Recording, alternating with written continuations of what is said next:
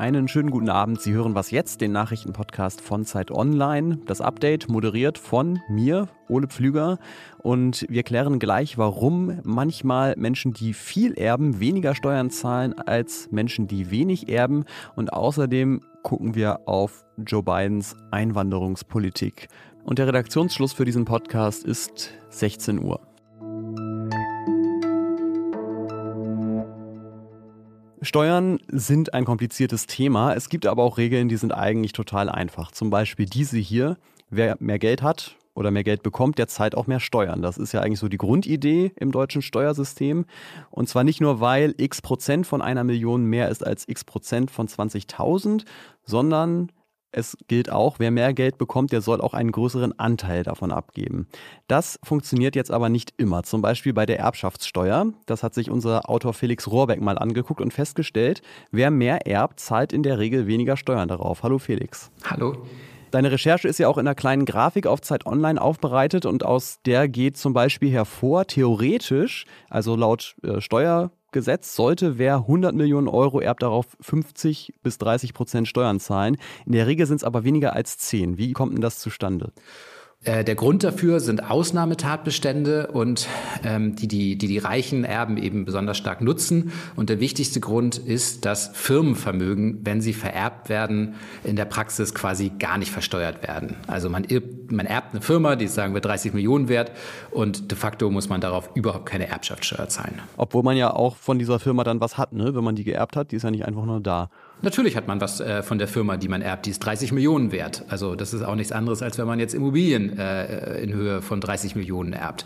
Nur muss man in dem Fall eben keine Erbschaftssteuer zahlen. Der Grund, dass der Gesetzgeber das gemacht hat, ist, dass man sagt, okay, wenn es da eine laufende Firma gibt und dann muss man davon Erbschaftssteuer zahlen, wo soll man das Geld denn hernehmen? Es steckt ja in der Firma.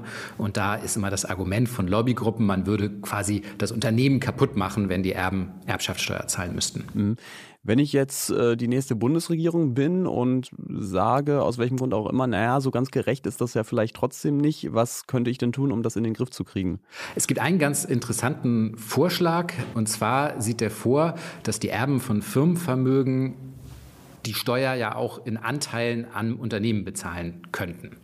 Das heißt, ich muss gar kein Geld bar rüberwachsen lassen an den Staat, mhm. sondern der Staat wird quasi Gesellschafter des Unternehmens. Und das würde quasi das Problem lösen, dass man das Unternehmen nicht in Zahlungsschwierigkeiten bringt, aber der Staat würde eben trotzdem seinen Teil bekommen und die Erben könnten, wenn sie dann wieder liquide sind, die Anteile des Staates an der Firma später zurückkaufen. Ja, vielen Dank für diesen kleinen Ausflug ins Steuerrecht, Felix Rohrbeck. Dankeschön.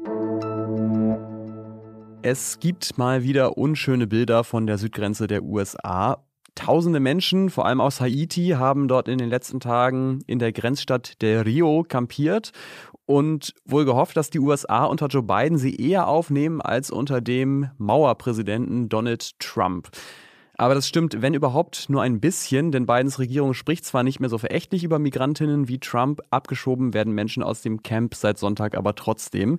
Und unsere US-Korrespondentin Rike Havertz ist gerade vor Ort in Texas und guckt sich das an. Hallo Rike. Hallo Ole. Du hast ja, ja zur Situation von Migrantinnen und Migranten in der Rio äh, recherchiert. Wie ist die denn aktuell? Das kann man tatsächlich ein bisschen schwer nur sagen, weil man an dieses Camp, von dem du gerade gesprochen hast, gar nicht mehr rankommt. Also die US-Behörden haben alles hier abgeriegelt, diese Brücke, unter der die Migrantinnen und Migranten äh, hausen. Und man muss es, glaube ich, hausen nennen, weil die Bilder, die man noch sieht, die sind natürlich sehr menschenunwürdige Bedingungen. Es gibt da natürlich keine sanitären Anlagen. Es gibt nur so äh, dahingeworfene Zelte und all das kann man aber als Journalistin, als Journalist gerade nicht mehr sehen, weil alles abgeriegelt wurde. Und die Brücke, über die normalerweise der Grenzverkehr rollt, auch die ist abgesperrt.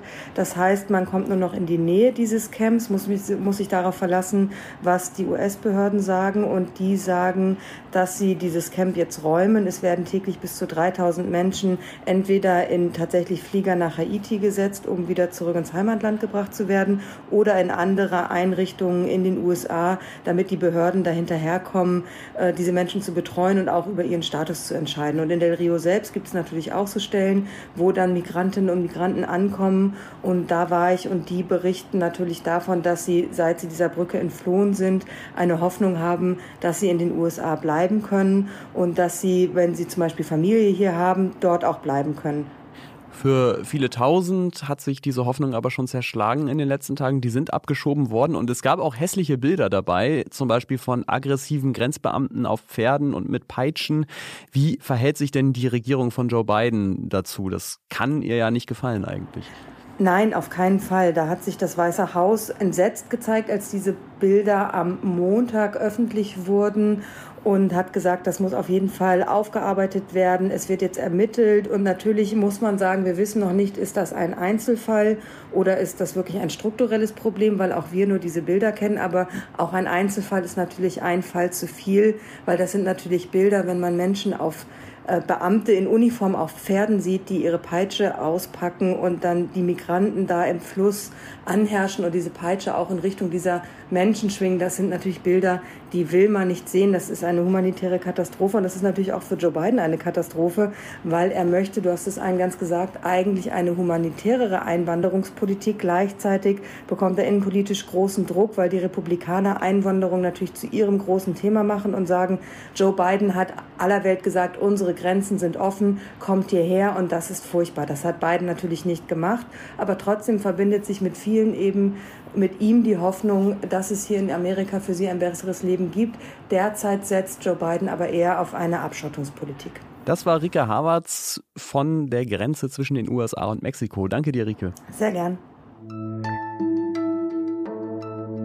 Was noch? Laut einer Umfrage von letzter Woche sind noch ungefähr 40 Prozent der WählerInnen unsicher, wen oder was sie am nächsten Sonntag wählen wollen. Also eine erstaunlich hohe Zahl. Und meine Kolleginnen und Kollegen aus der Community-Redaktion, die haben deswegen einen Aufruf gestartet, wenn sie zu diesen Unentschlossenen oder Unsicheren gehören, dann klicken Sie doch gerne mal auf den Link in den Show Notes zu unserer kleinen Umfrage auf Zeit Online. Wie unsicher sind Sie und warum und was bräuchten Sie noch, um sich zu entscheiden oder oder was lässt Sie zweifeln an Ihrer Entscheidung? Zu all diesen Fragen freuen wir uns über Antworten und veröffentlichen die dann natürlich demnächst auch auf Zeit Online. Jetzt sind wir schon wieder fast am Ende, deswegen nochmal ein kurzer Hinweis. Es soll ja auch Leute geben, die sind unentschieden, ob sie den Wahlabend in der ARD oder im ZDF verfolgen wollen. Und ich sage Ihnen eins, ich habe die Antwort auf diese Frage und sie lautet Zeit Online, denn der Kollege Janis Karmosin hat es gestern schon gesagt, wir werden wieder live streamen, wie in der Wahlnacht nach der US-Wahl. Auf Zeit Online, Facebook und YouTube, moderiert vom kompletten Was Jetzt-Team und mit vielen tollen Gästen. Zum Beispiel ist Norbert Lammert dabei oder auch Maya Göpel. Sie bekommen da alles, was Sie für einen spannenden Wahlabend brauchen. Wir freuen uns natürlich sehr, wenn Sie da mal reingucken und auch bleiben. Per Mail erreichen Sie das Was jetzt Team unter wasjetzt@zeit.de. Ich bin Ole Pflüger. Bis zum nächsten Mal.